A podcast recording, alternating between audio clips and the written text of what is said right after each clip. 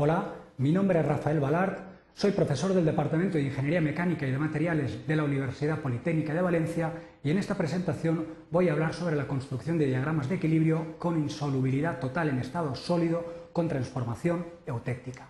A lo largo de esta presentación vamos a dar una breve introducción sobre la importancia de las aleaciones con transformación eutéctica. A continuación definiremos las curvas de enfriamiento que van a representar la base para la construcción del diagrama.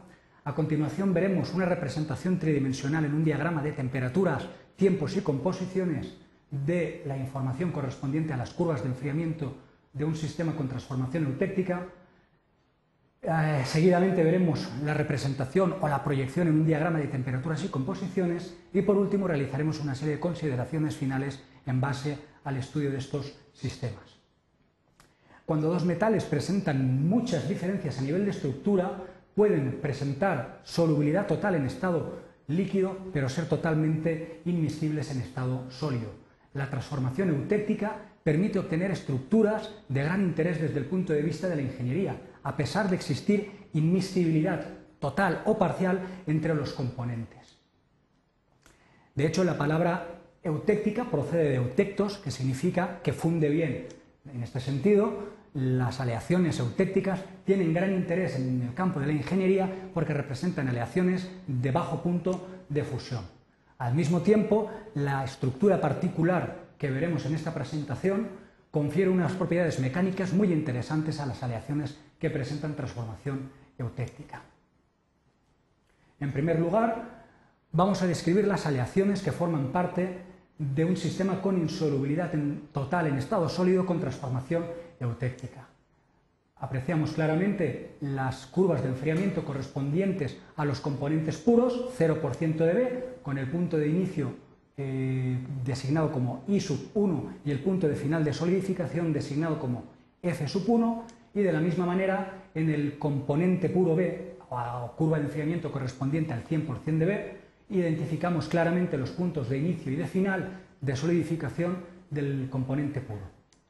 A continuación se muestran las curvas de enfriamiento de distintas aleaciones del sistema.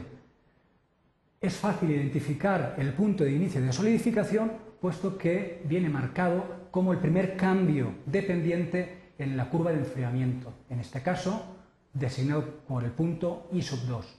El punto de final de solidificación eh, se identifica fácilmente como el último cambio dependiente de la curva de enfriamiento. En este caso corresponde con el punto F sub 2. De la misma manera, trasladamos los puntos de inicio y de final de eh, distintas aleaciones, en este caso un 40% de B, y llegamos a una aleación con el 60% de B que presenta un proceso de enfriamiento, una curva de enfriamiento similar a la de los componentes puros, es decir, un proceso isotérmico. El punto de inicio y el punto de final de solidificación coinciden. Esta es la que se llamará la aleación eutéctica. Si representamos la curva de enfriamiento de otra aleación, identificamos fácilmente los puntos de inicio y de final de solidificación de la misma manera que hemos visto anteriormente. Una vez obtenidas las curvas de enfriamiento, pasamos a representarlas en un diagrama tridimensional temperatura, tiempo, composiciones.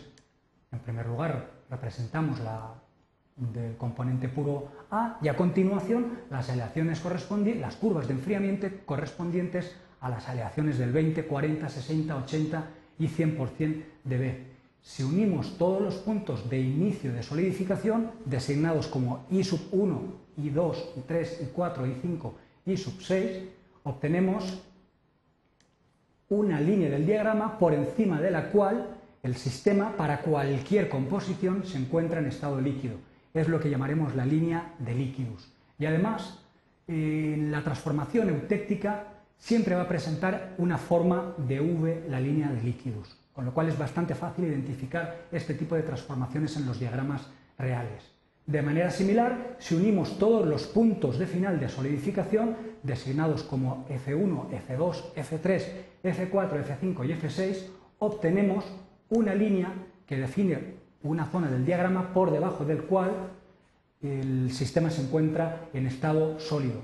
Esa línea es la que llamamos línea de sólidos y se representa por una línea horizontal, un proceso isotérmico. La zona por encima de la línea de líquidos representa una zona monofásica donde solamente existe una fase líquida a continuación, de color verde marcamos las zonas donde coexisten una fase líquida y una fase sólida, pero dependiendo de si se encuentra cerca del componente A será líquido más A o si se encuentra cerca del componente B será líquido más B. La zona de color gris muestra una zona del diagrama donde coexisten simultáneamente una fase líquida y dos fases sólidas y por último de color rojo por debajo de la línea de Solidus se muestra una zona del diagrama donde para cualquiera de las composiciones encontramos el material eh, o la aleación en estado sólido. Teniendo en cuenta que los diagramas de equilibrio se obtienen en condiciones de equilibrio, es decir, para tiempos muy largos y que permiten los procesos de difusión y todas las transformaciones, lo que hacemos ahora es trasladar los puntos de inicio y de final de solidificación a un diagrama de temperaturas y composiciones para obtener el diagrama de equilibrio binario. Así pues, de color azul se marcan los puntos de inicio de solidificación, correspondientes en este caso a los componentes puros A y B, y a continuación los puntos de inicio y de final de solidificación para las distintas aleaciones, 20, 40, 60%, 80% de, componente B. Una vez tenemos estos puntos, podemos unirlos y obtenemos una representación eh, gráfica del diagrama de equilibrio binario de dos componentes que presentan insolubilidad total en estado sólido, pero con transformación eutéctica. Si eliminamos la variable tiempo, eh, obtendremos el diagrama eh, de fases eh, correspondiente. Es importante resaltar que las transformaciones eutécticas siempre muestran una geometría en forma de V, donde precisamente el vértice de la V representa el punto correspondiente a la composición eutéctica.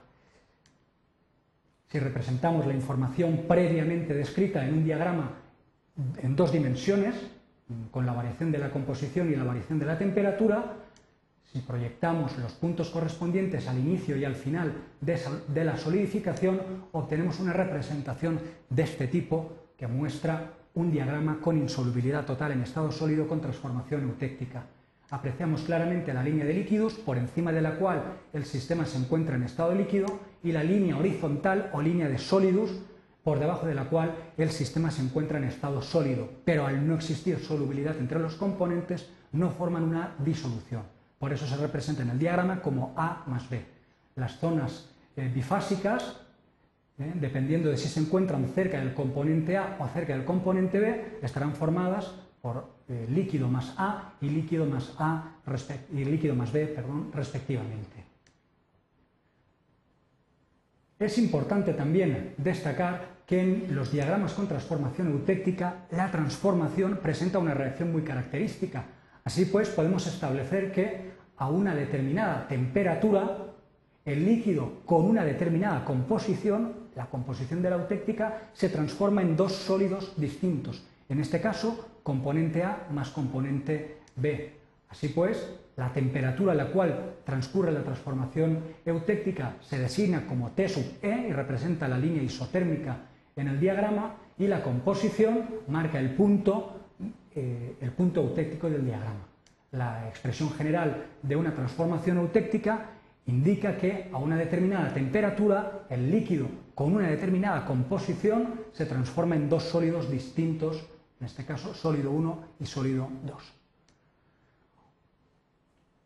Es importante destacar que además de eh, conocer la transformación eutéctica, el punto eutéctico permite clasificar las aleaciones según su posición. Así pues, todas aquellas aleaciones que tengan una composición inferior a la eutéctica o que queden a la izquierda del punto eutéctico van a denominarse aleaciones hipoutécticas y todas aleaciones que queden a la derecha del punto eutéctico o con una composición superior a la eutéctica van a denominarse aleaciones hipereutécticas. Una vez vistos los conceptos más importantes, vamos a realizar una serie de consideraciones finales sobre este tipo de diagramas. En primer lugar, resaltar la utilidad de las curvas de enfriamiento para la construcción de diagramas de equilibrio. En segundo lugar, remarcar la utilidad de las curvas de enfriamiento y la facilidad de los puntos de eh, transformación a través de cambios de pendiente en la línea. Por otro lado, la transformación eutéctica presenta un gran interés desde el punto de vista eh, industrial porque permite obtener aleaciones con eh, puntos de fusión inferiores incluso a los componentes puros. Y desde el punto de vista mecánico permite obtener unas propiedades interesantes al formar una estructura de insolubilidad, pero microestructuralmente en forma laminar.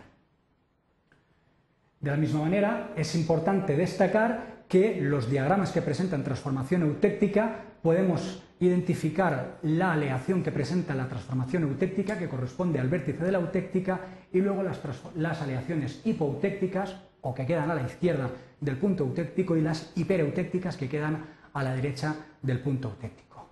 Muchas gracias por su atención.